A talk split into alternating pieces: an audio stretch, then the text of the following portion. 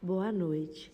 No estudo de hoje recebemos nosso irmão Murilo Machado com o tema A cura junto ao tanque de Betesda. Bom estudo e um abraço fraterno do NEP Caminho da Luz.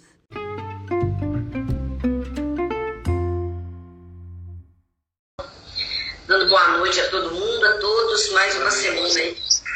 Nós estamos né, é, prontos para receber esse evangelho que nos sustenta, na verdade, né, nos sustenta. Vamos fazer nossa oração. Mestre Jesus, divino amigo, somos gratos, Senhor, eternamente por andar conosco, por permitir a nossa companhia e por estar sempre, Senhor, junto, nos intuindo, nos empurrando para a frente e para o alto. Agradecemos, Senhor, por isso, pela presença constante dos nossos mentores, que vai, Senhor, acendendo as luzes no nosso caminho, reanimando-nos para que possamos chegar perto do Teu Evangelho, conhecendo e assim, Senhor, passar a meditar sobre tudo, senti-lo e vivenciá-lo.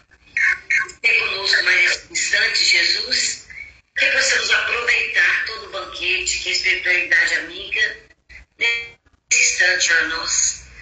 Que esse recinto que estamos se torne nesse instante um hospital, uma escola, uma oficina, e que nós possamos gerar chamas de harmonia, de paz e de alegria, se espargir para, todos os lados, a começar das nossas ruas, atingindo todos os locais onde haja as dores físicas e morais.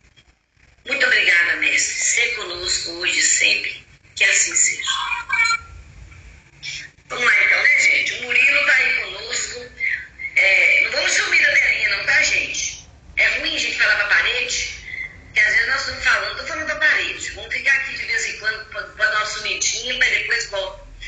É, então, Murilo, Murilo é lá de Santa Catarina, de Florianópolis. Né? Ele tem, coordena um NEP lá, coordena uma casa. Sou não, sou não. Não é não? Você é de onde? Você é você é de Belo Horizonte, por acaso? Não, não sou não. Então também não sou de Florianópolis. É, não, é de Blumenau, né? né? Florianópolis é capital. É, é Blumenau, ele é de Santa Catarina, de Blumenau. Então tá aí com a gente, colaborando conosco, trazendo para nós a película Pilar, que vai falar sobre é, a cura diante do lado lá de Betsaida. Tá bom? Murilo, tá aí, vamos aí. Tá bom, então boa noite a todos. É uma alegria estar aqui com os amigos queridos, com a Conceição que me fez esse convite tão carinhoso. Sabemos que a gente está só no início, está aprendendo aqui a lidar com o Evangelho, mas a Tia Conceição assim, é um carinho só, então chama a gente para a gente ensaiar também e aprender, né, Conceição? Então, é uma alegria estar com todos. É, eu tenho um, já de antemão que pedir desculpa para todos, que eu tenho um grave defeito. Quando eu começo a, parar, a falar, eu não paro, né? Então, vocês não, não levantam a mãozinha, não. Vocês pegam no meio do caminho faz pergunta, vai comentando, vai criticando. Não deixa chegar até o final, que senão isso aqui vai todo mundo dormir, tá? Vamos conversando todo mundo junto, então fiquem bem à vontade para a gente conversar, né? Para que a gente, para interromper, para fazer perguntas, para criticar e assim por diante. É, eu escolhi hoje a passagem que está é, especificamente no Evangelho do João, né, a, a, que eu peguei aqui, no capítulo 5, entre o versículo 1 a 18, que é a cura do paralítico do tanque de Betesda. É bem interessante porque quando a gente vai pegar algumas passagens de Jesus, a grande maioria, mas algumas especiais, elas estão cheias de símbolos. Ela, por toda parte, ela vai colocar, além do texto que nós conseguimos ver numa primeira leitura, que é aquele texto mais óbvio, nós vamos, ao aprofundar, nós vamos ver que ele está trabalhando muitos, muitos símbolos. E nós podemos fazer, então, a partir do momento que a gente tira só o texto base que está ali e amplia esse texto, nós começamos a fazer vínculos com acontecimentos é, de hoje, dois mil anos depois. E assim o estudo do Evangelho é, cria mais sentido na nossa vida, cria vínculos com aquilo que a gente vive. Como é que se faz isso? Né? Porque quando você pega uma passagem como essa, tem, por exemplo, muitos personagens. E a gente vai relacionando esses personagens com pessoas que a gente convive, ou até mesmo com nós mesmos. Então, os personagens, os acontecimentos descritos ou nas passagens ou nas parábolas, eles são muito significativos e eles são figuras. Diria-se assim na, na psicologia que eles são arquétipos, né? ilustrações, experiências de circunstâncias que a gente vive. Né? Então, quando Jesus é, lida lá, por exemplo, com, com uma pessoa com uma, com uma doença qualquer, a gente se relaciona com a questão das doenças. Né? Quando Jesus relaciona lá uma determinada situação que ele vai tratar é, de um homem muito rico, nós nos relacionamos mentalmente com as pessoas que nós conhecemos que têm muitas posses. Né? Quando ele vai lidar com um, um jovem que só quer ganhar dinheiro, um jovem muito rico que quer participar da, das festividades, das corridas, da, dos esportes da época, nós também nos relacionamos aqui, vemos como é que é a juventude. Então a gente vai criando esse, essa correlação entre aqueles personagens e os personagens que nós vivemos no dia a dia. E assim o Evangelho se torna lição viva nos dias de hoje. Então é nesse formato que nós queremos discutir um pouco essa, essa perícope. Não uma coisa lá pelo lado miraculoso, de como é que ele teria feito aquela cura, mas o que representa isso. Porque a gente começa a identificar com as características desses personagens também nessa passagem, fazendo paralelo para nós. Então nós começamos a nos colocar é, no lugar desses personagens. E assim nós recolhemos as lições que ele nos transmitiu. Então é essa conexão que eu gostaria de propor para a noite de hoje, né, para a nossa conversa. Mas aí vocês vão dizer, puxa, mas eu não tenho uma doença grave como o paralítico que estava lá parado, né, sem conseguir caminhar. Né? Mas será que nós não, apesar de que temos o corpo sadio, Murilo, nós... Murilo, Murilo, só um minutinho. Elaine, o seu microfone está ligado, está dando interferência. Já desligou. Posso continuar?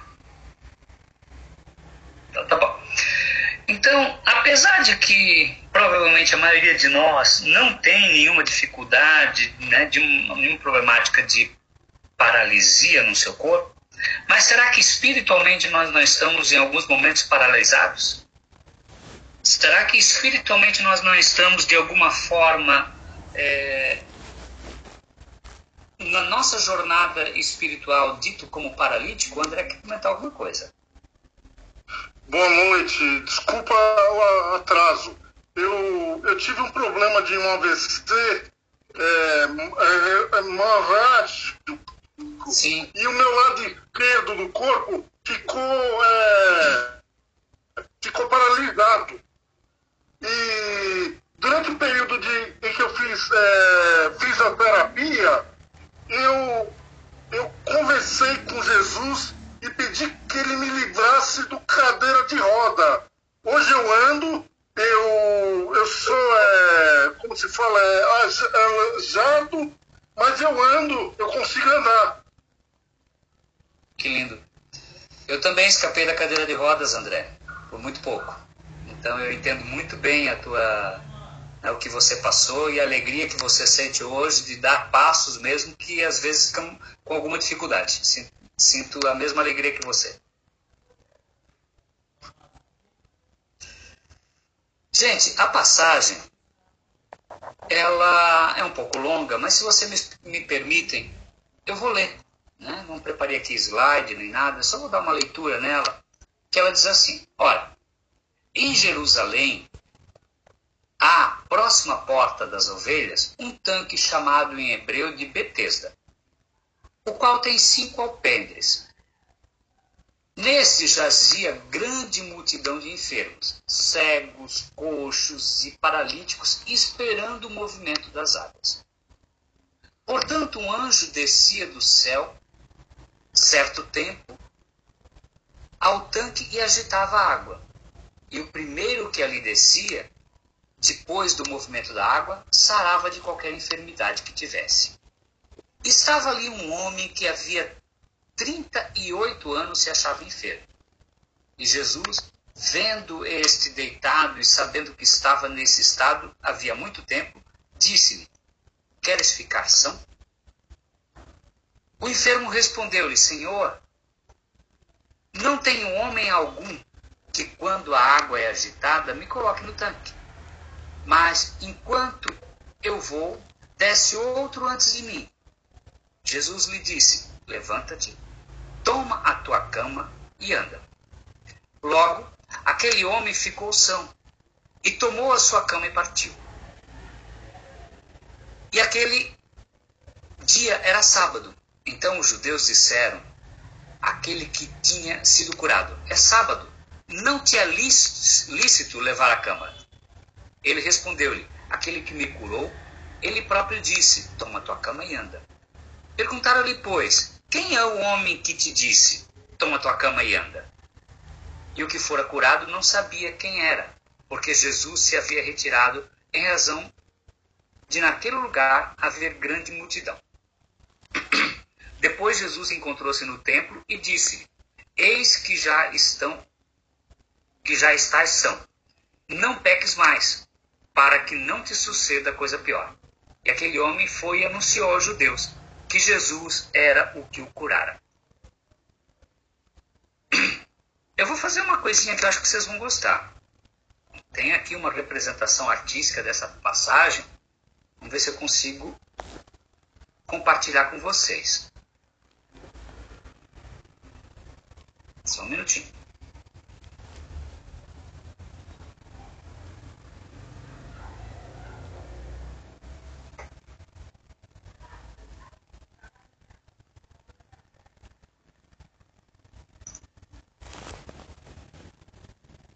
Vocês estão vendo? Então tá. Então, vamos ver se eu consigo botar aqui em tela cheia. A paz do Senhor, meus irmãos e irmãs, tudo bem com vocês? Ah, Sejam muito bem-vindos. desculpa, esse aqui tá cortado. Deixa eu ver se eu acho um outro aqui. Esse aqui tá cortado. Devia ter pegar, pego antes aqui, baixado o vídeo, mas acabei não baixando.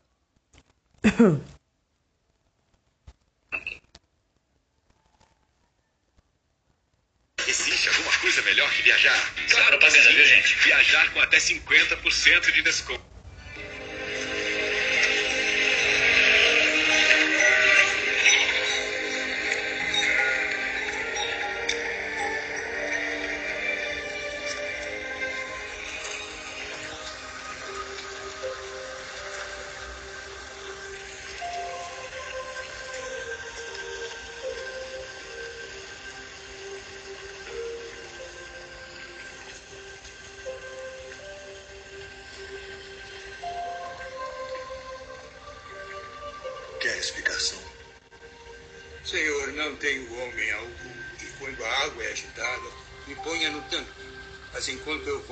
Vou, desce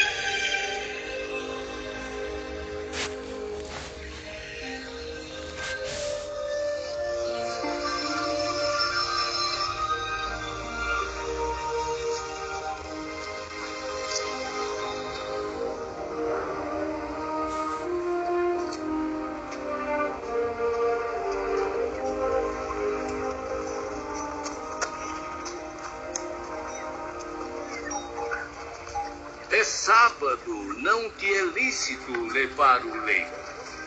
Aquele que me curou, ele próprio disse: Toma o teu leito e anda. Quem é o homem que te disse: Toma o teu leito e anda?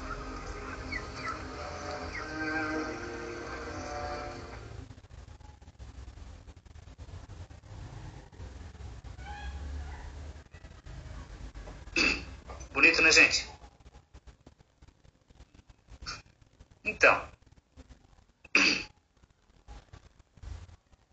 Essa é a passagem, né? Aqui, tanto a parte do texto que nós acabamos de ver, como a, a outra situação aqui, que é a, o vídeo, né? Pois bem, eu estava comentando dessa correlação que a gente pode fazer entre essa paralisia física e as paralisias que nós todos temos, hum, talvez muito mais sérias. Paralisias que nos impedem de seguir adiante. Que eu chamo de paralisias da alma. Que muitas vezes acometem cada um de nós sem nós nos apercebermos. Então, meus amigos, é importante nós termos alguns conceitos assim. Porque cada vez que Jesus fala, por exemplo, em vida no Evangelho, ele está falando de movimento. E cada vez que ele está falando em morte, ele está falando uma paralisia. Porque vida, se vida é movimento, estagnação, paralisia, é uma morte espiritual. E a vida representa sempre movimento. A vida é uma constante renovação, é um constante progresso. Viver não é compatível com inércia, com as nossas zonas de conforto, com a nossa estagnação. Se a gente pensa assim, nós somos espíritas, né? nós acreditamos em evolução. Evolução é um caminhar, é um caminho infinito rumo ao progresso. Eu não consigo evoluir parado no mesmo lugar. Eu não consigo ir rumo a essa felicidade se eu estiver estacionado, se eu estiver paralítico. Então, como disse, se vida é movimento, estagnação é paralisia, é uma morte, uma morte espiritual, entre aspas. Né? Morte no sentido figura, figurado, morte daquele que escolhe que não quer crescer, que não quer aprender, que não quer viver. O André quer fazer mais um comentário, André? É isso? Quero. É, quando eu trabalhava no banco, eu não tinha tempo de, de estudar, de acompanhar a minha esposa nos sessões do, do, do bar que nós moramos aqui na Praia Grande, tem um centro, né? Eu não tinha tempo nenhum para, para é, para me dedicar ao, ao crescimento espiritual. Mas depois da do doença, eu tive primeiramente um câncer no sangue, né? É o, é, esqueci, é hemonesia. Isso, tive. E, e depois, é, na, durante o tratamento químico, vazou sangue no, no cérebro, aí eu fiquei com o lado esquerdo paralisado. E eu comecei é, buscar o porquê de ter acontecido comigo essa, essa situação. E eu comecei a me dedicar ao estudo do Espiritismo. E hoje eu me, me sinto muito melhor do que eu era. Esse teu exemplo vem bem a calhar para o que a gente estava comentando, André. Porque assim, ó, se vida é movimento e paralisar significa não colocar a vida em movimento, você deu o exemplo do teu AVC. Né? O sangue, quando está correndo livremente nas nossas veias, é exemplo de vida. Mas quando ele para em algum ponto, ele pode coagular, ele pode criar um AVC, ele pode criar uma gangrena. Né? Então, mesmo o sangue que é vida, quando ele, quando ele paralisa em algum canto, ele vai te trazer alguma doença. É assim, por exemplo, com a água também. Né? A água em movimento, ela gera vida por onde passa. Se você tá, passa por algum local que tem um veio d'água, tem um rio, todo ao redor, nós temos vida. Mas se ela ficar paralisada em algum canto, ela apodrece. Ela gera doenças, mosquito, bactérias, gera morte. Então, são exemplos que a natureza nos dá, seja aí no sangue, seja na, na, na água, de que movimentar é vida e paralisar é morte. Por isso que Jesus fala, falou, por exemplo, quando esteve é, junto com a mulher samaritana, né, que ela pede água, né, ele pede água para ela, e ele diz que ele tem água. E quem beber daquela água que ela dispunha terá sede outra vez. Mas quem beber da água que ele lhe der nunca mais terá sede. Que água é essa? Se não é uma água espiritual. Se não é a vida. Então, esta questão de nós enxergarmos o movimento como vida é base para o que a gente vai discutir hoje que a gente vai conversar hoje, porque ocorre também em nós. Né? Não só no exemplo aqui que eu dei da água, não só no exemplo que eu dei do sangue. Porque mesmo sem limitações no corpo, mesmo quem não tenha nenhuma limitação, muitas vezes nós, nós somos paralíticos espirituais, paralíticos da alma, preso mentalmente a um leito, a um leito de dor que nós mesmos criamos. Então, quando nós estamos estacionados em pontos da nossa evolução, é que isso ocorre. Se não nos libertarmos, esses pontos que nós paralisamos na nossa, na nossa evolução serão convertidos em fonte de adoecimento. Não só psicológico, mas muitas vezes adoecimento físico. Quando nós não nos permitimos crescer, né, nós vamos transformando, nós vamos paralisando, igual a água que apodrece, ou igual o sangue que gera problemas, nós vamos adoecendo nesses locais, nessas situações espirituais que nós não nos permitimos evoluir. Quais são esses pontos que nós estacionamos? Muitos deles. Nossos vícios, sejam morais, sejam, sejam físicos, nossas más inclinações. Quando nós não nos renovamos, quando nós cristalizamos a forma de pensar e não aceitamos opiniões diversas, tudo isso nos adoece nos paralisa, prejudica a nossa saúde espiritual. E não raro vai refletir no corpo físico. Porque as doenças do corpo físico, meus amigos, isso aqui eu não estou falando só por causa do depoimento do André, mas para todos nós, doen as doenças do corpo físico estão a serviço da cura do espírito. Eu vou repetir. As doenças do corpo físico estão a serviço da cura do espírito. Aquilo que nós tanto reclamamos, muitas vezes é a doença. Porque as doenças da alma, os nossos vícios, as nossas inferioridades, são a causa e a fonte de todos os outros problemas, inclusive das doenças físicas. As doenças da alma é que são essas fontes. Que doenças são essas? São mágoas que nós cultivamos durante muitos anos, muitas vezes até séculos encarnações e mais encarnações, rancores, vícios, são pensamentos que nós cristalizamos, é o sentimento que nós não renovamos. Essa é a nossa paralisia. Diga, tua sessão. É, a gente até vê na perícope né, que ele especifica as doenças cego, coxos e paralíticos. Né? Cegos, cegos que nós vamos ver de todas as formas, os cegos espirituais, os cegos físicos, os coxos que, que vão devagar e que demoram a fazer, e os paralíticos paralisam de uma vez. Né? Todo tipo de doença, todo tipo de doente, e nós nos encaixamos em algum delas aí, é, que fica à beira desse lago, né? À beira desse lago que cura e a gente não, não caminha até ele, né? Vocês são os paralíticos, os cegos, os deficientes, e os doentes em geral curados por Jesus representam todos nós. Representam todos nós nas nossas enfermidades morais, mesmo que nós não estejamos apresentando corpos físicos doentes. Mesmo que a gente tenha uma visão perfeita, Conceição, muitas vezes nós somos cegos da realidade espiritual. Mesmo andando, andando corretamente, não tendo nenhuma dificuldade de locomoção, muitas vezes nós somos mancos de vontade do bem.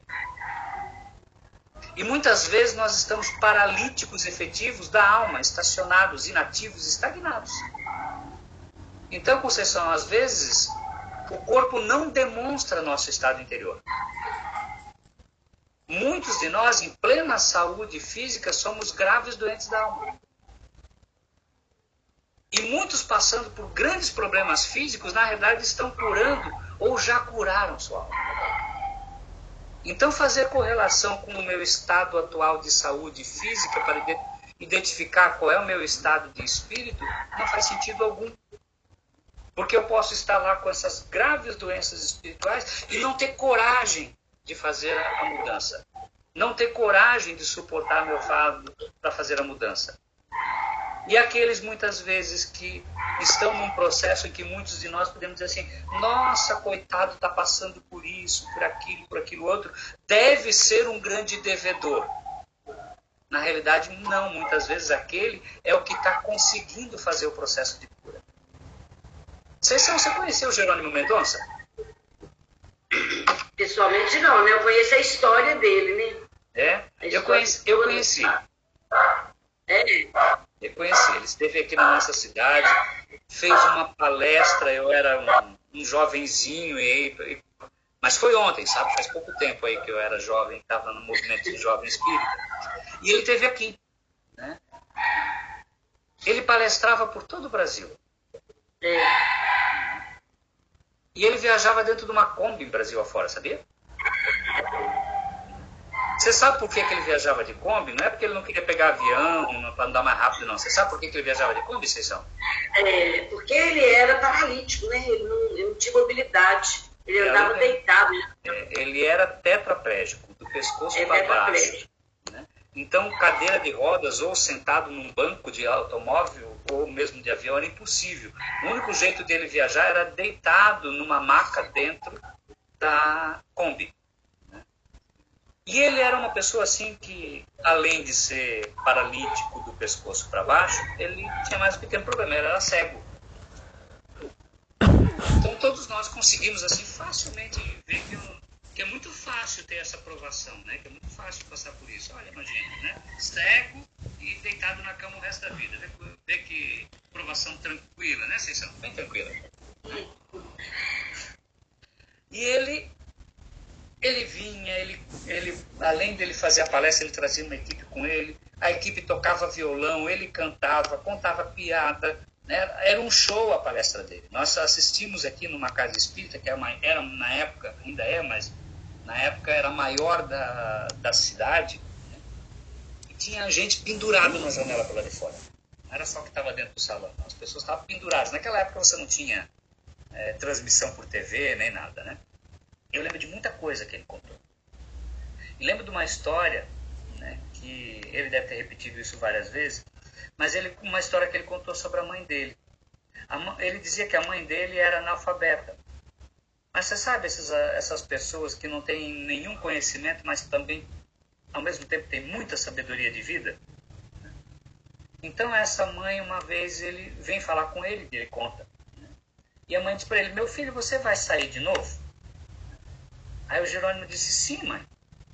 Eu tenho um roteiro de palestras por três estados agora para ele. Vira para ele e diz, ela era muito católica. Sabe que eu estou começando a acreditar nessa coisa de reencarnação, diz ela. Ele deu risada, diz, mas né, por que, mamãe? Aí a mãe dele diz assim, eu não tenho nove filhos? Claro, mamãe, são eu mais oito irmãos. né? Dos nove, você não é o único paralítico? Sim, mamãe, sou o único. Aí a mãe diz: Pois é, você é justamente o que menos para em casa. O paralítico é o que menos para em casa. Aí ele emendou: Mamãe, eu sou paralítico do corpo, mas eu não posso ser da alma. Porque a pior das paralisias é a paralisia da alma, mamãe da alma que se sente inútil da vida, na alma que perdeu o sentido da vida, na alma que desistiu do aperfeiçoamento e da renovação. Esse tipo de paralisia, mamãe, eu não vou ter. Meus queridos, ele era muito menos paralítico do que a maioria de nós. Muito menos. Apesar da fragilidade da sua saúde física, ele buscava a saúde do espírito. Eu não estava lá quando ele desencarnou. Não, não pude participar desse banquete do outro lado, né? Mas eu tenho absoluta certeza que ele saiu do corpo muito melhor do que a maioria de nós sairá. Esta é a saúde que nós precisamos, mas que nós esquecemos de buscar. O movimento das águas, né? É, é, nós ficamos esperando o movimento das águas. Nós não, não pro- procuramos fazer esse movimento para entrarmos nas vibrações, ficamos esperando as coisas acontecer. E o Jerônimo é o que ele não fez, né? o gigante deitado, né? É o que ele não fez. Ele não esperava a, a, a água se movimentar. Nem esperava ninguém levá-lo lá. Isso. Posto, né? Ele ia. É isso aí. Como nos diz a passagem daquele que ficou 38 anos esperando, né? 38 anos. A pessoa, a pessoa ficou 38 anos na beira do poço, alguns metros do poço que poderia, poderia curá-lo 38 anos, ficou ali esperando é, alguém levá-lo para lá e colocar ele lá, sem fazer o esforço próprio para chegar lá. É muita coisa, né? Aí, quantas vezes nós também estamos assim nessa? Há anos aí esperando. O Conceição e André e os demais, como é que a gente pode vencer a paralisia da alma? Deixando o trabalho. Como é que a gente pode vencer? A gente precisa aprender com a passagem aprender com Jesus a voltar a fazer o movimento, como você fala. No tanque de Betesda, Jesus chega e vira para o paralítico: Queres ficar são? Meus queridos, essa é a pergunta que cada um de nós ouve quando vai ter contato com o Evangelho. Quando nós vamos estudar o Evangelho, quando nós entramos num templo religioso, quando nós temos contato com as leis divinas, é como se Jesus novamente estivesse aqui conosco nos perguntando: Queres ficar são? E mais uma, mais uma vez, diga, Sessão. Parece que é uma resposta tão óbvia, né? Como Jesus pergunta para uma pessoa que está doente, quer ficar são? Claro que eu quero. Né? E, e, aí, por trás disso aí, a gente vai ver uma reflexão grande, né? Esse querer ficar são não é só balançar a cabeça. Sim, sim, né? É porque é uma pergunta que a gente tem que responder intimamente. Intimamente. Não é balançar a cabeça, não é dizer sim, não é só com palavras, mas é com posturas e é com escolhas. Essas escolhas é que nos conduzirão à cura. Veja que Jesus não chega curando, ele pergunta antes. Porque ele sabe que a cura real é a cura espiritual. Vê o que ele faz no final, quando ele tem contato de novo com, a, com aquele paralítico. Ele avisa que aquele paralítico entrou naquela condição por causa da sua, das suas escolhas, das suas condutas, porque ele diz: vai, não tornes a pecar. Demonstrando que aquela situação que levou ele para ali foi uma decisão própria. Então ele sabe que a cura real é espiritual. Não se dá de fora para dentro. Jesus pode até restabelecer o corpo, mas a mudança a escolha é pessoal. A cura real é uma caminhada. Olha aqui o termo de novo. É uma caminhada com Jesus. É uma jornada com Cristo. E somente alcança aquele que se dispõe a fazer essa jornada. Isso é a importância da nossa vontade nesse processo. Jesus vai na frente, aponta o caminho, está conosco em toda a caminhada mas os passos são nossos. Para fazer essa jornada é necessário vontade. E sabe que outra coisa muito importante além de vontade, de Conceição? Porque muitos de nós até têm vontade de ficar curado. Mas nos falta uma outra coisa tão importante quanto a vontade. E essa talvez seja mais difícil ainda no nosso estado. Sabe qual é? Disciplina. Disciplina. Porque a maioria de nós tem esse primeiro movimento de querer fazer, mas a gente não se mantém no mesmo ritmo. A gente não é disciplinado. Lembra da pergunta 919A lá do Livro dos Espíritos? Né? Que Santo Agostinho fala lá o que, que ele fazia no final de cada dia, né? que ele interrogava sua consciência diariamente, constantemente, perguntando: será que alguém tem algo contra mim? Será que eu fiz alguma coisa hoje que eu, que eu magoei alguém? Será que eu deixei de fazer algum bem que estava ao meu disposto e eu não vi? É isso que diz lá, né, em outras palavras, a 919. Mas o que, que acontece ali naquele processo? É um processo diário, constante, disciplinado, um passo de cada vez. É tal qual o hábito de fazer a prece. Se a gente não tem um hábito fazer todos os dias, a gente não cria essa disciplina. Certa vez eu estava vendo uma, uma palestra, uh, não lembro se era do Haroldo agora, e alguém virou para ele, uh, né, botou lá na, nos comentários, ah, Haroldo, mas eu sou muito disciplinado. Eu não consigo ter disciplina. Aí ele diz, não, meu, meu irmão, você está enganado. Eu tenho certeza absoluta que todos os dias você escova o dente. Talvez mais de uma vez por dia. Eu tenho certeza absoluta que todo dia você toma banho. Então você criou essas disciplinas. Você criou porque alguém te incutiu de que isso era bom, que você aceitou esse roteiro e agora você se disciplinou, você escova o né, todos os dias, você toma banho todos os dias. Então todos nós temos capacidade de ser disciplinados, de disciplinar aquilo que nós queremos. O que nos falta muitas vezes é a vontade. Por isso que na 909, né, os espíritos vão dizer, ah, quão pouco entre vós fazem esforços. Porque a gente não faz esse movimento. E assim, ó, frequentemente, pequenos esforços diários resultariam mais adiante em conquistas tremendas de nossa alma. Pequenos esforços diários. Escovar os dentes todos os dias evitará que nós tenhamos que lá na frente arrancá-los por cair. Porque a gente vai eliminar o processo. Então a gente fica pensando em processos enormes, mas se a gente se preocupasse em frequentemente fazer pequenos esforços, durante uma encarnação nós daríamos um salto, como fez Santa Agostinho. Porque você consegue fazer um pequeno movimento, o que eu tenho que melhorar hoje, o que eu tenho que rever na minha conduta hoje. Mas, infelizmente, falta-nos o mínimo para vivermos esse processo.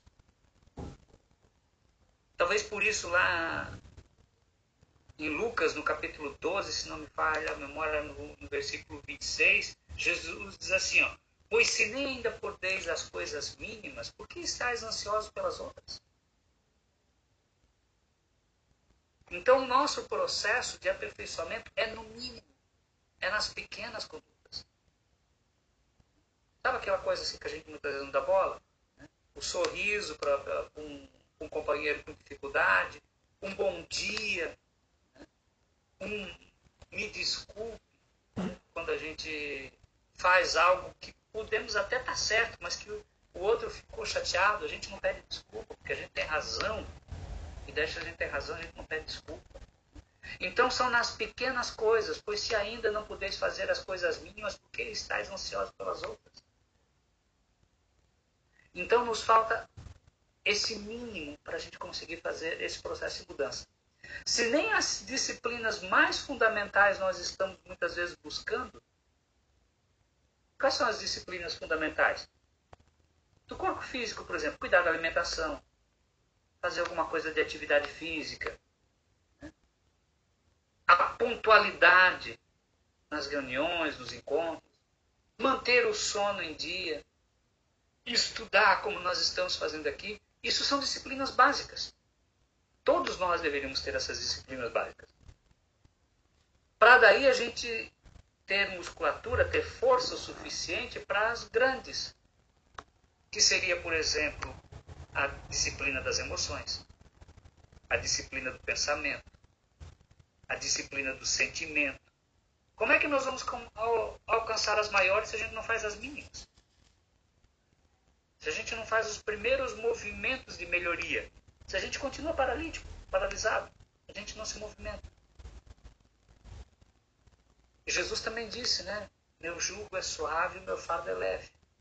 Então, o fardo com Jesus nunca é além das nossas forças. Às vezes, nós não acreditamos que podemos fazer as, as mudanças que nós queremos em nós. Mas ele sabe da força que é em nós. Nós é que muitas vezes não acreditamos nela. Ele sabe da força que há em nós. Por isso que muitas vezes vem um fardo que nós achamos que é impossível para carregar, mas depois a gente vê que consegue. E era o que a gente precisava naquele momento.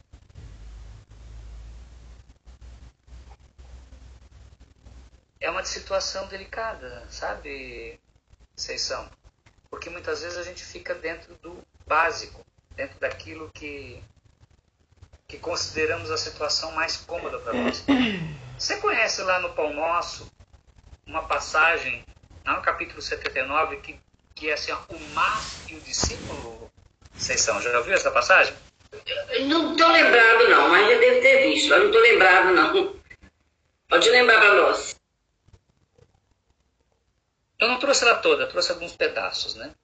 Mas o que, que acontece? O Emmanuel fala que dependendo de como nós colocamos a palavra mas na nossa frase, né, vai identificar que tipo de discípulo nós somos. Se nós já somos um, um discípulo, um espírito que busca o um movimento de nos aproximar de Jesus, ou se nós somos ainda espíritos paralíticos. Quer ver? Vamos dar um exemplo. Se a gente coloca o mas antes ou depois de Jesus na nossa fala. Por exemplo, a gente pode dizer assim: ó, as dificuldades são muitas. Eu sei que sou falho, mas Jesus vai me dar força o suficiente e eu vou conseguir, vou conseguir superar. Eu vou ter Jesus depois do mas. Mas se eu botar Jesus antes do mais, vai ficar assim, ó. Eu sei que Jesus é o caminho, que é o evangelho que muda a minha vida, mas eu não consigo, não tenho força suficiente para seguir. E assim Emmanuel vai dando vários exemplos. Eu coloco Jesus depois do mas, eu, jogo, eu, eu coloco o mas depois de Jesus. Então, se eu coloco antes, eu vou sempre dizer, mas Jesus me garante a condição de crescimento. Então, quem coloca Jesus depois do mais denota uma alma que subiu uma montanha, uma montanha chamada decisão. Uma alma que fixou a mente na luz divina, uma alma que segue adiante, uma alma que tem firmeza na conduta, que é confiante na fé. Mas quem coloca o mais depois de Jesus é uma alma que prefere o vale da experiência inferior. É uma alma que parou os pensamentos nas próprias limitações, que fixou o pensamento lá no terra-terra. É a alma que, que cultiva indecisão, ociosidade. Será que a gente já coloca Jesus antes do mas? Como é que a gente tem feito? Murilo. Oi, querida. É, quando você falou aí da paralisia e do movimento, às vezes também nós é, precisamos de alguém que nos faça movimentar. Às vezes a gente está tão dormente, tão paralisado, que sozinhos é, não conseguimos. Né? Esse paralítico ele encontrou Jesus. Uhum. Mas é, ó, só para só ilustrar, é, há 10 anos atrás eu tive um problema muito sério e eu, uma, uma doença muito grave e eu não acreditava que eu teria nenhuma chance. Inclusive pela medicina já tinha, não tinha mesmo nenhuma chance. Mas eu acreditei que não teria mesmo nenhuma chance. Aí um dia minha sobrinha neta de três aninhos, filha de pais evangélicos, chegou aqui para me visitar no domingo e eu deitada muito mal. Ela falou comigo assim: Titia, pega sua cama, levanta e anda. Três aninhos. Eu olhei para ela e falei com ela, Amanda, que é isso? Aí a mãe dela explicou, tia, porque ontem né, o pastor falou sobre isso, explicou e, e hum. falou que nós podemos carregar nossos fardos e tal. Aqui, aquela frase daquela criança de três anos foi o suficiente para me tirar da paralisia e me fazer movimentar. Então, olha, é, às vezes nós não damos atenção a algumas é, anjos que, que Deus coloca ali no nosso caminho para que nós possamos tomar esse engatilhar e, e, e, entrar nesse movimento. E como você falou, ter a boa vontade, ter a disciplina, né, ter a coragem de continuar. Então, aquela frase, inclusive eu, eu adoro essa passagem por isso. Aquela frase ali, no momento, me salvou. E foi aconteceu com o paralítico. É, então, nós é, precisamos entender essa né? Aí, é, isso, isso mesmo, Simone. também estará salvando algumas pessoas. É, estará colocando algumas pessoas em movimentos, né? Eu mesmo, porque com certeza de vez em quando a gente dá uma paradinha, né? Mas, aqui, a gente vê aqui na, na, nesse versículo 4 aqui, quando diz assim, porquanto um anjo descia um certo tempo ao tanque e agitava a água. Então a água parada que a gente, o anjo chega perto de nós.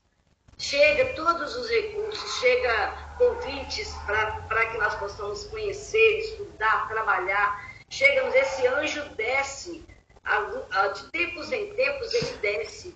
Nós estamos ali paralisados, cegos, coxos, mas esse anjo desce e ele agita a água, né? agita a vida para que a gente possa caminhar. A caminhada é nossa. Uhum. Nós temos que fazer. Mas ele chega para poder dar uma acordada, né? para agitar a água e deixar a gente assim, nossa, como neve. Nós, nós apareceu um grupo de estudo assim, bacana demais, legal, agitou aquela água, agora vai até a água, quem tem a boa vontade e a disciplina de ir, né, que chega até o lado. Então esse anjo, por quanto o anjo descia em certo tempo ao tanque e agitava a água. O tanque é a nossa vida, né? É o nosso mundo, é esse tanque que a gente vive nele e que essa água ela é agitada de vez em quando e nós não percebemos a agitação dela, esperando alguém. Né? Olha o que, que fala ali, que só o primeiro é que fosse jogado na água que seria salvo. E a pessoa está lá 38 anos esperando alguém levar, sem, sem, se fosse arrastando, arrastando, arrastando devagarzinho, uma hora ele estava na beira do poço e chegava lá e caía lá dentro, na hora que movimentava, né? Então nós temos, a Ilcimar lembrou aí, a gente tem que estar muito atento aos movimentos dessa água. O que está acontecendo, né? Que movimento que está sendo feito, é, esperando que a gente pule lá, né? Que a gente absorva aquilo que está acontecendo ali, né? É isso aí. Sabe, sabe, Conceição, quando nós não temos confiança no alto, quando nós não temos confiança em nós mesmos, nós atuamos como bloqueadores de, dessa força que emana de Deus. É. Nós funcionamos como se fossem isolantes das energias superiores. Como se fosse uma represa bloqueando uma corrente do amor divino. Porque essas energias que são essenciais para a vida, ela está em toda parte. Por isso Paulo diz assim: se tens fé tenha também em ti diante de Deus. O que, que quer dizer essa frase? Não basta ter fé em Deus, é preciso ter fé em si próprio, nas, nas forças divinas que habitam cada um de nós. Esse é um processo. Mas a Ilcimar me falou aí da sobrinha neta dela, e ela falou uma coisa importante.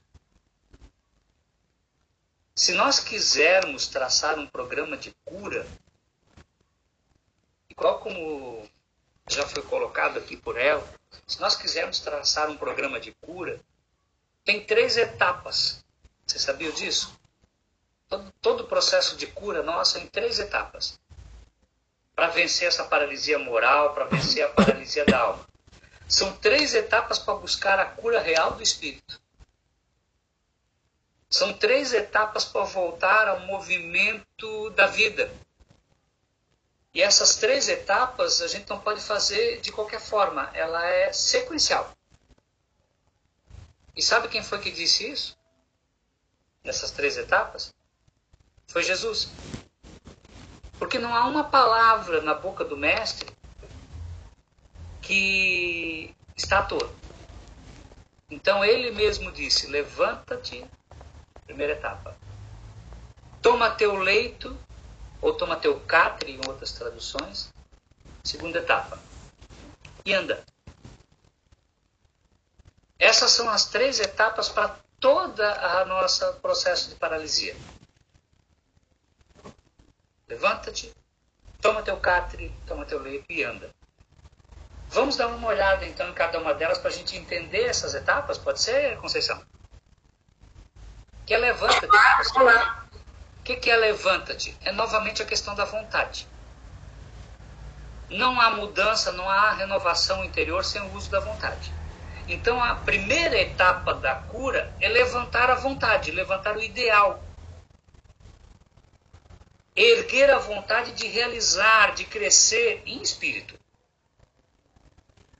Sabe assim, muitas vezes a gente, nos grupos de estudo, nas palestras públicas, a gente se emociona com as passagens. A gente olha e fala, nossa, que, que bonito. Né? Muitas vezes a gente vai às lágrimas.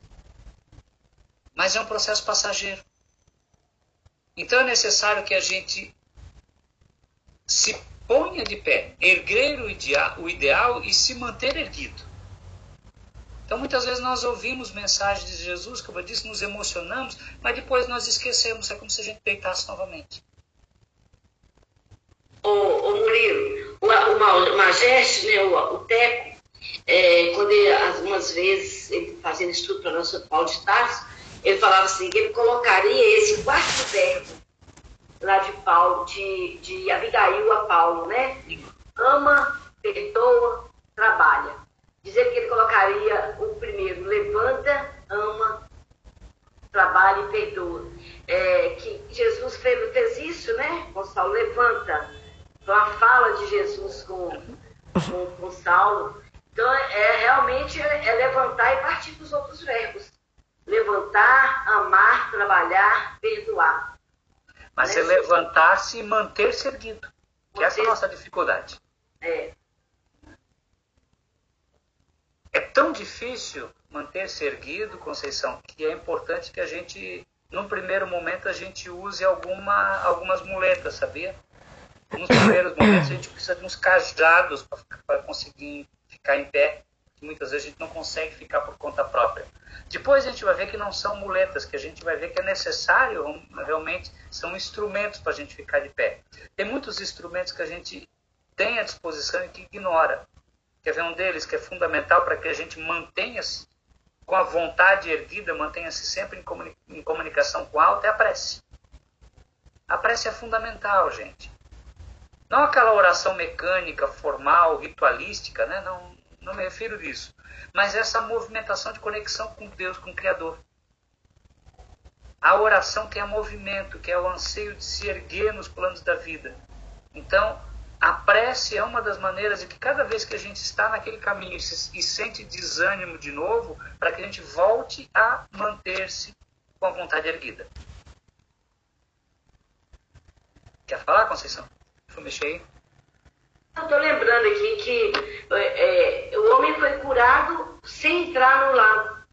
Uhum. Depois que ele, ele Jesus estava lá na à beira do lago, né, encontrou com ele e ele então a, a cura aconteceu sem entrar lá. Quer dizer, dependia da fé dele, da, dele. da prece dele, do esforço dele. Ele ficou 38 anos parado, nós podemos ficar a nossa vida quase toda parada. Nos resta pouco tempo de vida, mas aqui a gente consegue essa cura, essa, essa cura da paralisia espiritual. Vamos ter um pouco de vida ainda para poder trabalharmos. Poderia ter tido tudo outro atrás.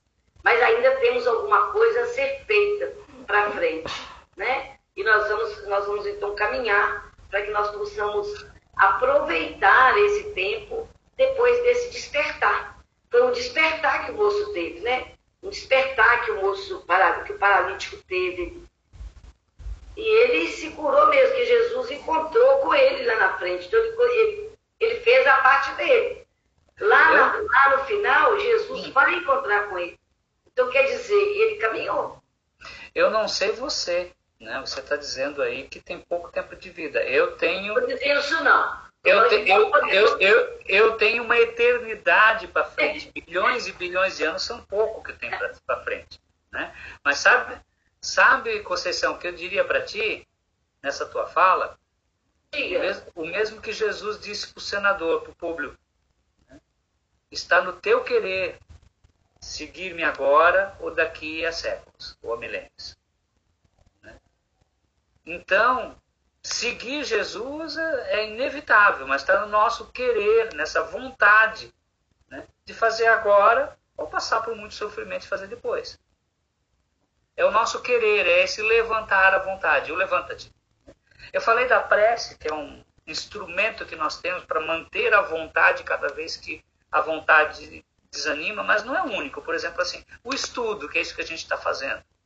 É fundamental a gente fazer o estudo com regularidade, ao menos uma vez por semana participar de um grupo de estudo, porque essa situação nos faz conhecer melhor as leis divinas, nos faz conhecer melhor, melhor o Evangelho, compreender o mecanismo de justiça. Para que a gente comece a refletir em torno do que somos, em torno de nós mesmos, Aquelas perguntas básicas que a gente acha que sabe só porque é espírita, mas a gente nunca fez a pergunta profunda. De onde viemos? O que, que eu sou? Para onde eu vou?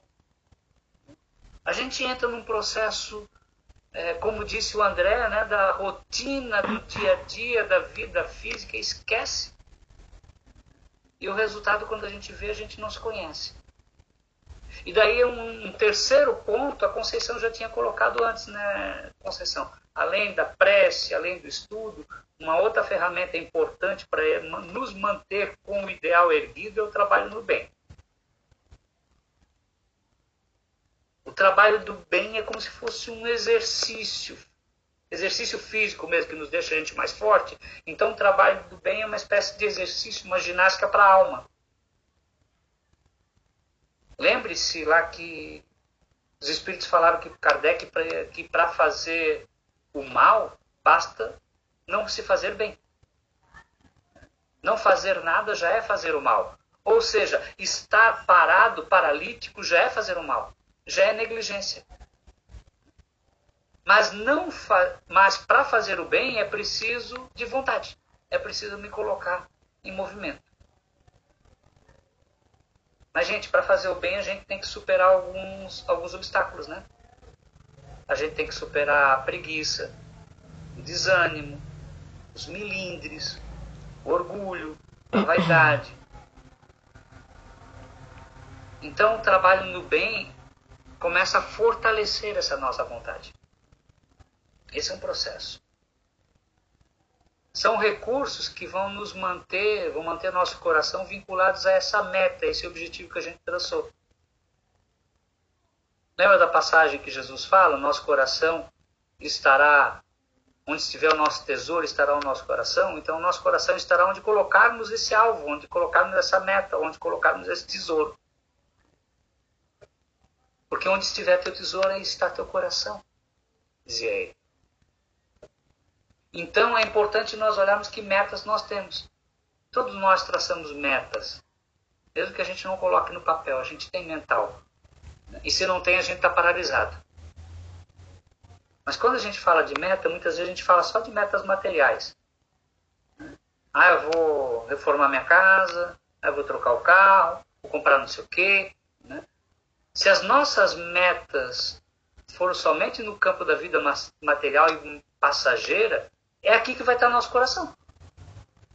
Nosso coração vai estar nisso, nessas coisas passageiras, materiais, ou seja, o nosso coração vai estar estagnado, paralisado.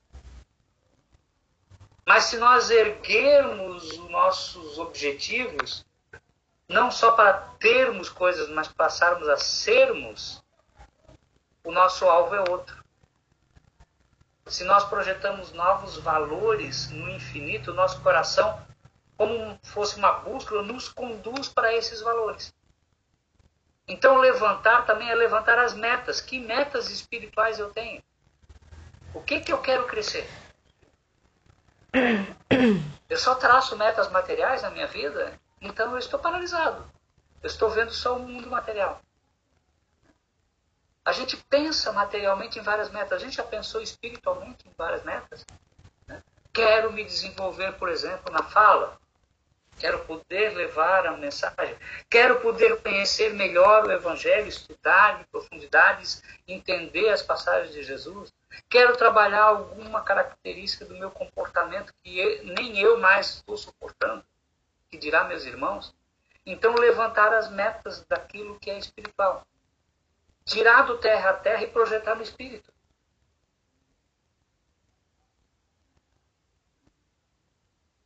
se diz assim, não trabalhar somente no pão que perece, mas também no pão que permanece. Muitas vezes a gente trabalha só por pão que perece, pão que, que acaba. Né? A gente não trabalha por pão que permanece, não trabalha pela conquista dessa água viva, né? como diz Jesus. Então isso é o levantar-se, a primeira etapa. Mas ele, Jesus fez três, né? E daí o Silmar falou, toma teu leito. E esse toma teu leito, é claro que aqui a gente pode pegar várias interpretações, né? Como tudo na, nos evangelhos tem muitas interpretações. Mas o Jesus não poderia ter dito assim, ó, levanta-te e anda. Já não seria suficiente? Por que leito? Ele podia dizer assim, e Silmar, levanta e anda. André, levanta a tua vontade e anda. Não, mas ele fala, levanta, toma teu leito e anda. Que leito é esse? Sabe, gente, muitas vezes nós passamos por experiências difíceis na vida, complicadas. Daí nós ganhamos um alívio. Acha que, né, nossa, agora as coisas estão bem. E logo ali na frente nós estamos envoltos na mesma experiência, na mesma dificuldade. Por quê? Porque a gente não aprendeu com ela. A gente passa por um problema, alguma dor que nos levou àquela situação, a gente se livra, como os evangélicos têm uma frase, uma, uma fala que eu gosto, diz assim, a gente tem um livramento, né? a misericórdia divina vem nos dar a capacidade, né? Como disse o André, eu não precisei da, da cadeira de rodas, então você ganhou um grande alívio, cada um de nós ganha alívios, mas muitas vezes a gente não avalia ali na frente aquilo que a gente aprendeu e a gente cai de novo na mesma experiência. Então nós continuamos fazendo aquilo que nos levou à queda. Por isso que Jesus diz né, que vai não peques mais para que não te ocorra coisa pior. Porque aquele que peca de novo, ele não aprendeu. Então, toma teu leito, é, aprende com aquilo que você passou. Olhe o fruto da experiência, mesmo que amarga. Leva junto contigo, leva no coração. Para que você não esqueça aquilo que te levou a estar paralisado. Para que você não esqueça aquilo que te levou a estar ferido guarde essa lembrança, esse conhecimento como um tesouro, como uma experiência no teu coração. Daí, meus irmãos, se a gente ali na frente estivesse encaminhando para a mesma situação, para os mesmos erros, para o mesmo processo, aí a gente vai se lembrar. Eu já tive naquele leito. Eu já experimentei desse, desse catre. Eu não quero de novo essa dor. É a sabedoria de aprender com a experiência. Não mais voltar a errar. Não mais voltar a errar. Vai, não peques mais. Toma teu leite e adotar uma postura de humildade, de coragem, de responsabilidade.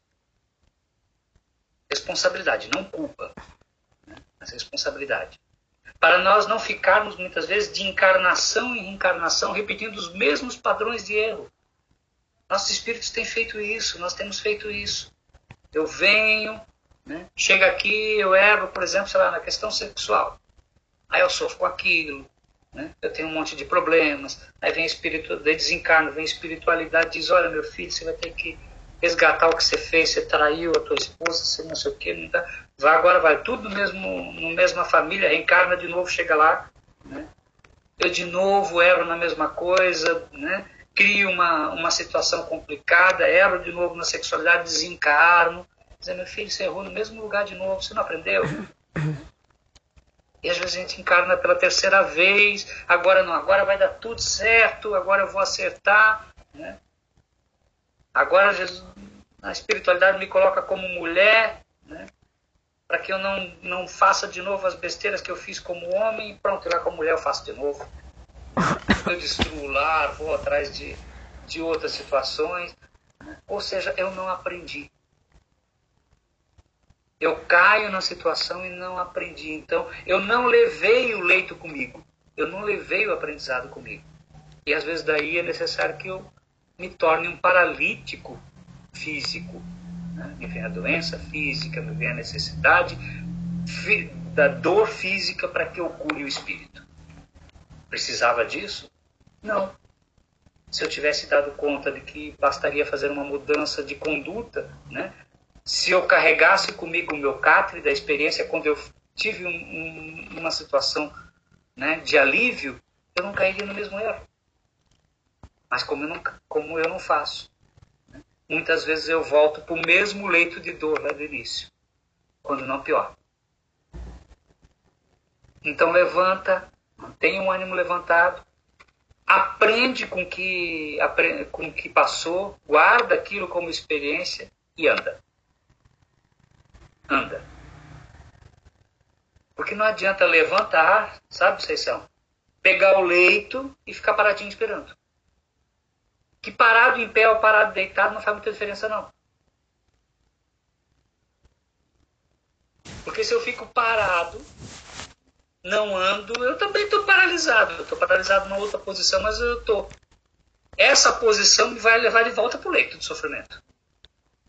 Da dor, da angústia, das aflições. Então, ao levantar, a gente vê um caminho novo. Qualquer um de nós agora, se aparecer um barulho forte aí, né, uma batida, a gente vai dar uma espiadinha para a janela, não vai? Né? E para dar uma espiadinha para a janela, a gente levanta, né? A gente levanta para ver mais lá fora. Por quê? Porque quando a gente levanta, a gente vê mais alto. A gente vê o horizonte. Né? Deitado, a gente não vê o horizonte. Então a gente levanta para ver o horizonte. Então eu tomo a experiência e eu avanço nesse caminho. Que caminho é esse? É o caminho da evolução, vasto, infinito, belíssimo.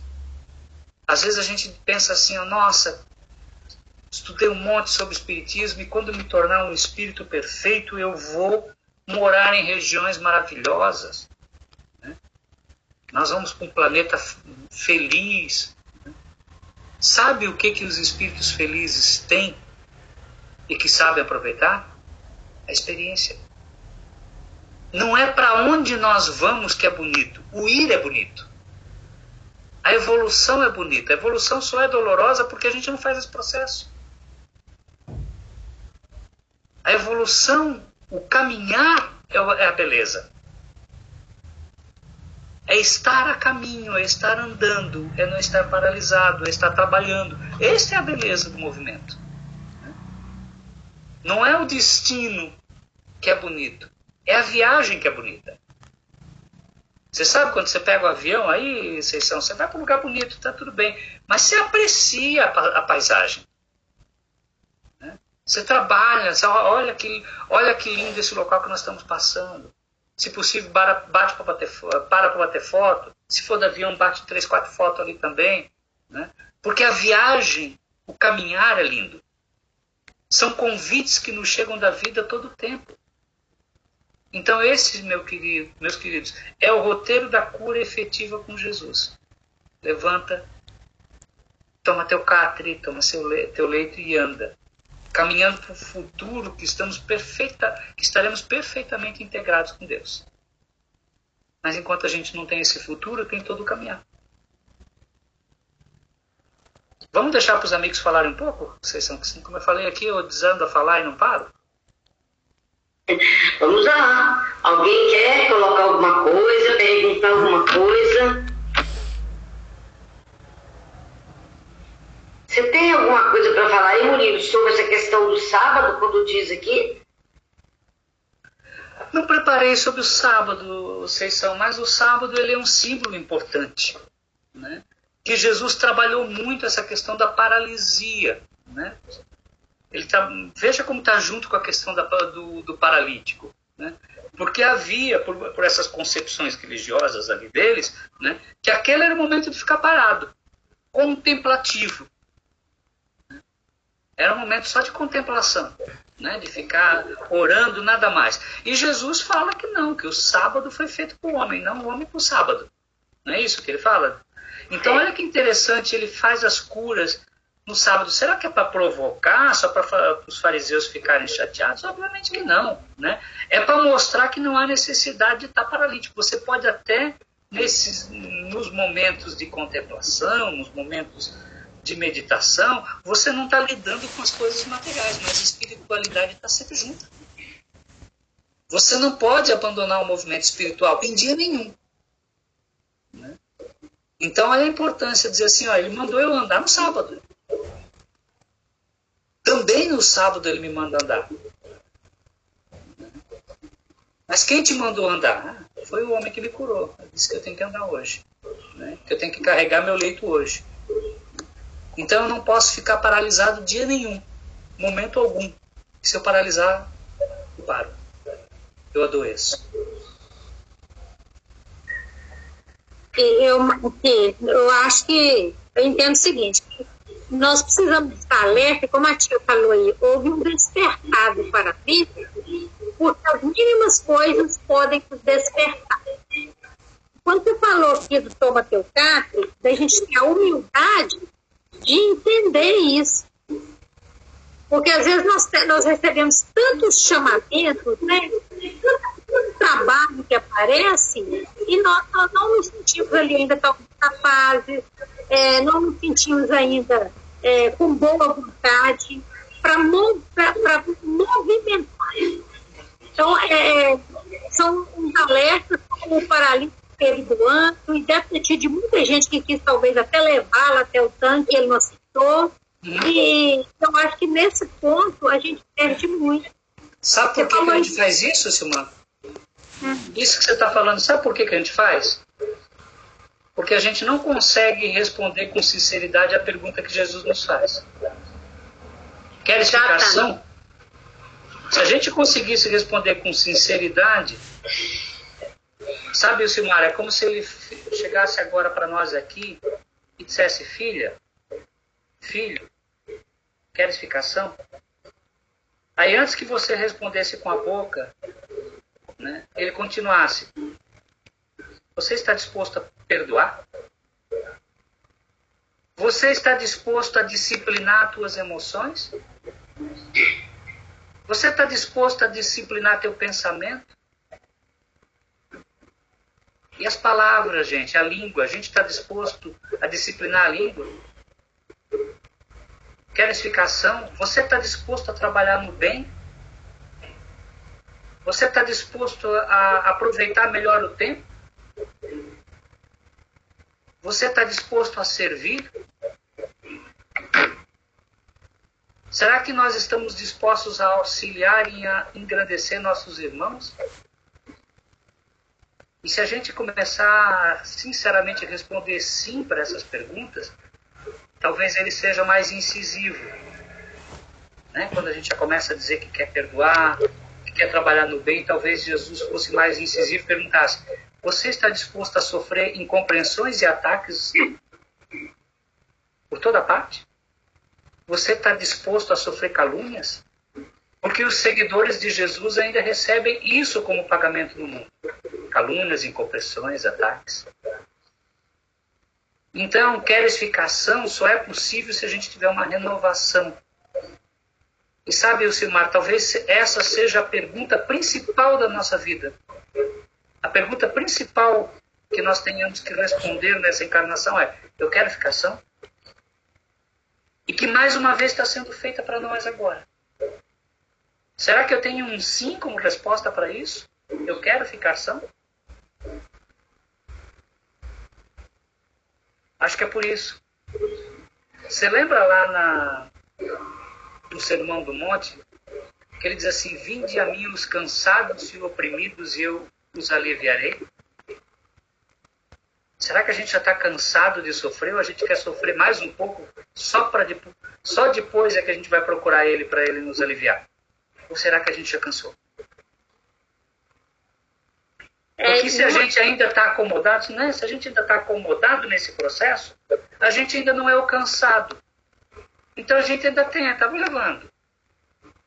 Quando a gente cansar e dizer assim, eu não quero mais este caminho de cátedra, eu não quero mais esse sofrimento, eu não quero mais este caminhar torpe, quando eu disser chega, aí a gente busca ele e ele nos alivia. Mas a gente só faz esse caminho quando a gente diz o chega. Né? Vinde a mim os cansados, e a maioria de nós sofre, reclama, mas continua igual. Então a gente não está cansado ainda. Diga, Silmar, eu te cortei. É, é, não, lembrando, é, eu já ia falar isso mesmo que você falou.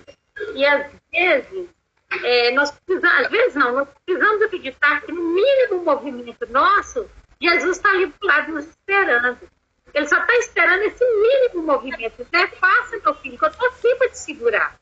E é quando a gente faz esse movimento pequeno, as coisas começam a mudar. Eu estou olhando para a que vocês estão aí, eu não sei o que você mudou. Aqui, mas ela não deixa a gente paralisado. Alguém de, alguém de, alguém de vocês... mandar mandando o outro. Alguém de, vocês tem o livro dos Espíritos fácil na mão aí? Eu não tá Hã? É, eu aqui, para pegar. Vera, então pega lá, velha, 911. Lê para nós a 911.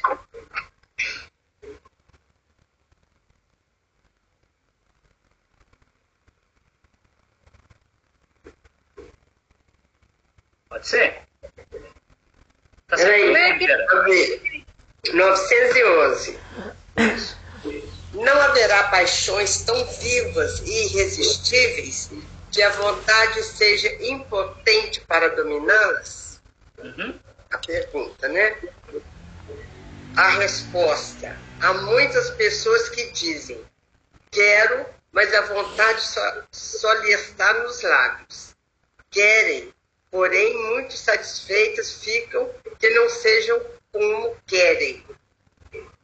Quando o homem crê que não pode vencer as suas paixões, é que seu espírito se compraz nelas, É em consequência da sua inferioridade. Compreende a sua natureza espiritual aquele que as procura reprimir. Depois, é para ele uma vitória do espírito sobre a matéria. Então, tem muita gente que fala assim: ah, a carne é fraca. Gente, esse, é- esse assunto que a carne é fraca, ninguém fala, meu espírito é fraco. Ah, não, mas a carne é fraca. Carne, carne não vale nada. O, o- é o espírito que é a, que é a força, né? A dinâmica. E, Mas assim, realmente é isso. E, e olha o que ele fala aí, tá? Porque o Filipe Ah, fez várias perguntas assim, né? De se a É. gente quer ficação, se a gente quer mudar, e a gente provavelmente vai responder sim. Ele diz assim: muitos dizem quero, mas a vontade está só nos lábios. Uhum. Só nos lábios. Né? Por quê? Porque quando o homem crê que não pode vencer os seus erros, suas paixões, seus vícios, é que o seu espírito se compraz nesses erros, nessas paixões, seus, nesses vícios. Diga, André. Moreiro, qual que é o número da, da pergunta? Desculpa. 911. Seis- É 911. Isso. Tá, obrigado. Nada. Então, muitos dizem quero, mas a vontade está só nos lábios, gente. No, no Esse é o livro grande erro. O Nilson Inferno vai dizer lá em um dos capítulos dele que não há arrastamento irresistível. Então, todas as vezes que nós estivermos sendo arrastados para o mal, para as más tendências, isso não é irresistível. Nós podemos resistir a partir da vontade de melhorar, a partir do movimento que nós fazemos. Então, aí esse negócio que a carne é fraca, né, Vera? Realmente é uma desculpa farrapada, esfarrapada, porque não há arrastamento irresistível. Ah, eu fui levado, eu não tive como vencer, né? eu não tive como lutar. E a gente tem sempre condição de, de vencer essas paixões. Né? Eu acho que não há um despertamento. Tô falando- não estou falando em termos espíritas, não. Na população, é, de, de espiritualizar. Você está preocupado em educar, da escola, dar inglês bom, escola boa. E a religião ele escolhe depois, mais tarde. Aquele acomodamento de não levar a criança na evangelização ou no centro, ou na igreja, até que os protestantes exigem muito isso. Mas a, a, a, a grande maioria, ah, depois ele escolhe. Então, quer dizer, existe a, a, a nossa responsabilidade de, de, é, de deixar para depois e a, a consequência está aí. Esse mundo tão deturpado, porque é, isso é, é, o, é, é o alimento é, da alma. Tá? Eu falo assim, isso eu não pequei, não. Porque eu vou te contar, viu? Aquilo ali, querendo ou não querendo, vai sim. Porque é da responsabilidade dos pais. Alguém mais quer comentar alguma coisa, gente?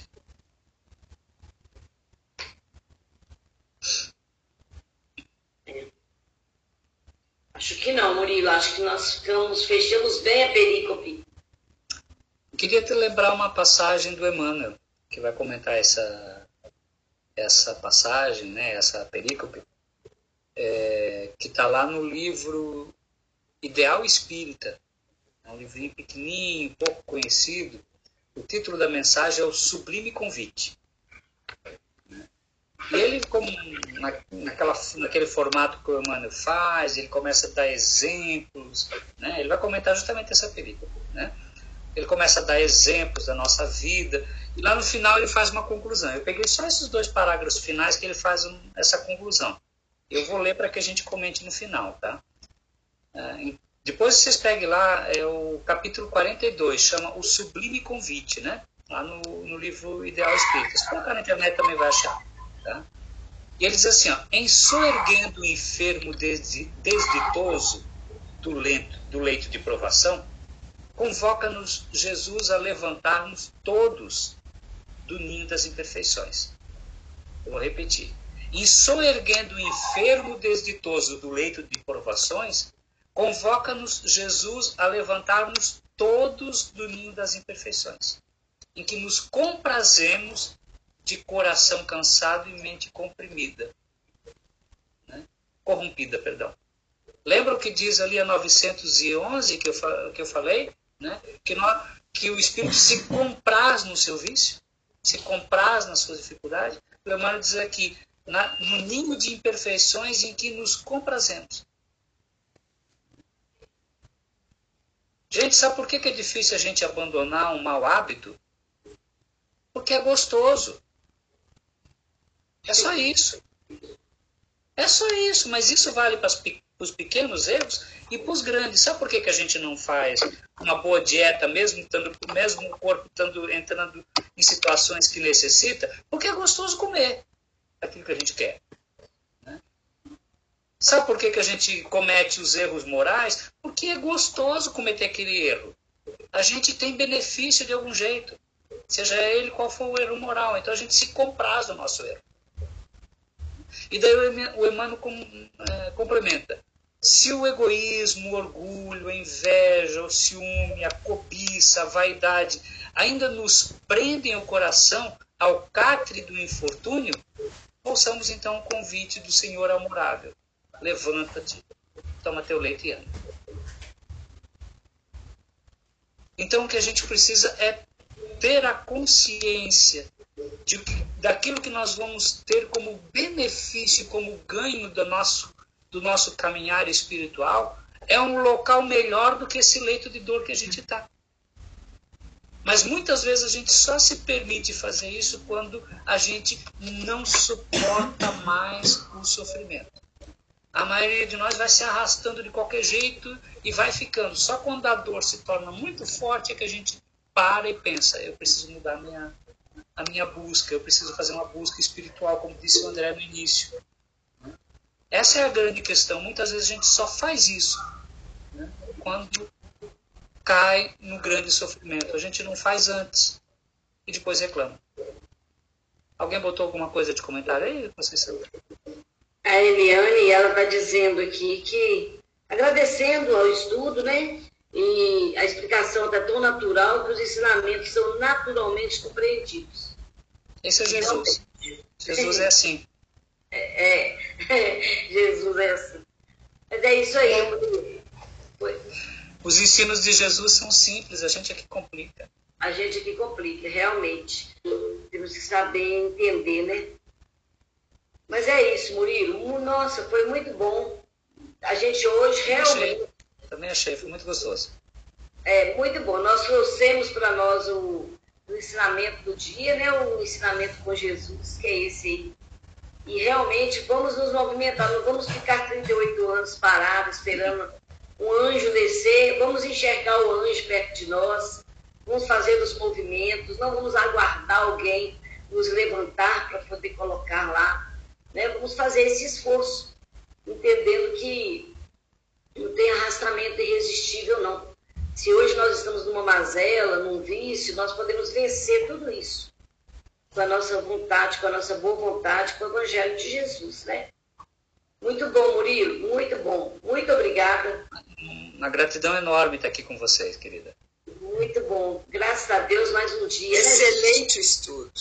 Né? Muito bom, né, Vera? É... Muito obrigada a esse catarinense, né? Que Obrigado, proporcionou Obrigado, minha querida irmã. É, é, o Murilo é o seguinte, o Murilo, aqui em Patinga, é, morou um, uma família lá de Santa Catarina. É, muita gente conhece, que é o Elias, a Malu, a Mazaré deve lembrar, a Ita, né, o Silvano, eles moravam muitos anos aqui. E voltaram lá para o sul, para Santa Catarina, é, no ano que eu casei, em 93, há 30 anos eles voltaram para o sul. Aí um belo dia, é, essa pessoa aí me pede, pede lá no grupo do NEP, né, para a gente fazer um, um videozinho incentivando, eles iam abrir um NEP, incentivando para poder fazer, né, a turma para participar. Aí eu gravei o vídeo. Gravei um videozinho, mandei. Aí quem é que estava lá assistindo? O casal que, tava, que morava aqui e, e que estava fazendo parte do NEP lá da, dele, da casa dele lá. Aí na hora que me viram no vídeo, né, conheceram e falaram, foi assim, foi assim que a gente se aproximou, né, Murilo? É isso aí. É, foi essas, muito bacana. Essas coincidências, né, da vida, é, né, vocês é, é, e foi muito bacana. A gente, a gente aí travou esse, através do NET, esse relacionamento aí bacana, e tá perto da gente se conhecer pessoalmente. É isso aí. né? Ô André, você quer falar mais alguma coisa aí antes da gente encerrar? Quero. É, se a pessoa é, pode ter uma, uma missão de ficar ao lado de uma outra pessoa durante é, viva aqui na Terra. Quer falar, tá, Conceição? Você está fazendo essa pergunta, André? Isso. Pode responder, Murilo. Meu querido, a gente não tem noção das nossas missões. Hum, né? Então, assim, se a gente ficar é, procurando resposta espiritual para saber, será que a minha missão é ficar com alguém ou será que a minha missão é me livrar de uma situação de alguém? A gente não vai ter isso como resposta espiritual. Se a gente buscar isso como resposta espiritual, né, os espíritos vão dizer: olha, ore para que você seja iluminado, ore para que você né, tome a melhor decisão, porque eles não vão dizer para a gente que o caminho certo é fazer isso ou fazer aquilo. Né? Então, tem determinadas situações de relacionamento que sim, a gente tem que é, cultivar aquele relacionamento para que a gente tenha uma, é, tenha uma condição espiritual melhor, mas tem outras condições que é o contrário, que vai ter determinadas pessoas na nossa vida que elas nos paralisam, né? que elas não nos permitem caminhar e que muitas vezes a gente tem que dizer, olha, eu, eu te busco depois, mas agora eu tenho que me fortalecer. Né? Então, assim, a gente não tem uma possibilidade de saber quando é uma coisa quando é outra. A gente vai ter que olhar no nosso caminhar, né? no, pedir muito amparo, proteção para saber. Né? É... Ontem mesmo eu estava num outro grupo de estudo, não era de NEP, e o espírito ele tinha uma mensagem muito bonita. O espírito é o Hammett, o livro chama As Dores da Alma. Né? É um livro, um livro maravilhoso que a gente estuda sobre comportamento. Né? E ele, eu não sei se a tua pergunta foi nesse sentido, mas lá no, no, na passagem que, que ele vai falar sobre solidão, né, nesse livro, ele vai dizer assim: é, manter um casamento a qualquer custo é tão errado quando divorciar-se por qualquer coisa. Então, eu falar, manter-se manter um casamento a qualquer custo é tão errado quando divorciar-se por qualquer coisa. Ou seja, nos dois sentidos você tem erro. Daí te recomendo dar uma olhadinha nesse texto lá, chama Solidão, do, do, do livro do Hamed, né? As Dores da Alma. Aliás, o livro todo é uma maravilha. Então a gente pode ter necessidades de ficar como pessoa, como uma pessoa, mas a gente pode ter necessidade de é, deixar essa pessoa aí também. Né? Então é uma questão muito próxima. A gente vai ter que ver qual dos dois está nos paralisando e qual, dos do, né, qual das duas atitudes nos paralisa, qual das duas atitudes nos faz caminhar e crescer. Essa pergunta vale sempre, André. Né? Daquilo que eu vou fazer agora, isso aqui me, para, me paralisa ou me faz crescer e caminhar? Entendi. É, viu, Moreno? É, atualmente. É, só, só, a sessão ali parece que quer, quer, não, quer dizer que eu errado ali. Acho pela não, não. Está certíssimo, não ia dizer nada, não. Tá bom, desculpa, André. Desculpa, não, tá. É, eu. É, quando eu tive o AVC, eu tive a experiência de, de quase morte, né? Ah, adoro esse assunto. E, e, e eu me lembro pedir para o pai para ficar do lado da minha esposa. E, e, e nós é, somos como. É, é, como. É, como se fala que é. Que Alma é, gêmea. Alma gêmea. Não, é como, como, como a pessoa fica junto da outra. É, é mês, entendeu? Assim mesmo. Beleza. É isso. Ah, que bom, André. Tomara que você seja iluminado, você, a Cláudia, né, sejam iluminados e que estejam aí vencendo a proposta de vocês no plano espiritual, né? Porque a gente cresce é na nossa missão. Nós crescemos é na nossa missão, no trabalho, naquilo que a gente está ali resgatando é que nós crescemos. Fugir dessa, dessa missão não nos, não, nos, não nos faz crescer, né? Então, é, e a gente deixa, às vezes, de cumprir a missão por dois motivos. Ou porque a gente acha, a, a gente não quer ah, não quero ser pesado demais, eu ficar aqui, eu cuidar disso, eu cuidar daquilo, eu não quero. Né? Ou então porque eu acho muito difícil. Ah, eu até quero, mas é tão difícil que eu não vou ficar, não. E eu não vou fazer isso, não. Não vou fazer esse trabalho, não. Não vou, não vou assumir essa casa espírita, não. Não vou assumir esse casamento, não vou assumir esse filho, não vou assumir. Aí é porque nós achamos difícil. Então, por causa desses dois motivos, a gente afasta do nosso compromisso espiritual. Então, é o que o Murilo colocou, é pessoal, muito pessoal, e nós estamos atentos à, à intuição, né, ao, que nós, ao que nos está fazendo realmente feliz e nos fazendo caminhar. Nós não podemos parar por causa de nada nem de ninguém. Nós temos que caminhar. O que esteja é, nos impedindo a caminhada, tchau. Somando, né? É, temos que somar. Então, gente, mais uma vez, né, aí assim, gratos, muito gratos mesmo pelos momentos, tá, Murilo? Foi muito bacana, muito gostoso mesmo, a gente chegou lá no nosso objetivo, e é só agradecer mesmo a você aí pela, pela gentileza de estar aí conosco, tá? A gratidão é toda nossa, querida. E depois nós muito vamos obrigado, estar... Marelo, muito obrigado. Semana que vem, gente, nós vamos ter a Cris Mascarenhas aqui conosco. A Cris, ela é é a mediadora do MEP nacional, né? Ela já esteve para ver se Lucas, naquela, naquela, naquela proposta de conhecer os personagens, né? Da, do Evangelho, ela vem falar sobre Lucano. Muito bacana o estudo dela sobre Lucas. Eu já tenho acompanhado em outros lugares, em outras, outros estudos. Então não vamos perder, não. Vamos estar aqui para a gente poder conhecer Lucas, o evangelista tá? Quem foi aquela, aquela alma sensível, né? Que escreveu sobre Jesus, sobre toda, abstraiu, o que mais abstraiu de Jesus a sua missão aqui na Terra foi Lucas. Então, semana que vem nós estaremos com ela falando para nós sobre isso. Tá bom?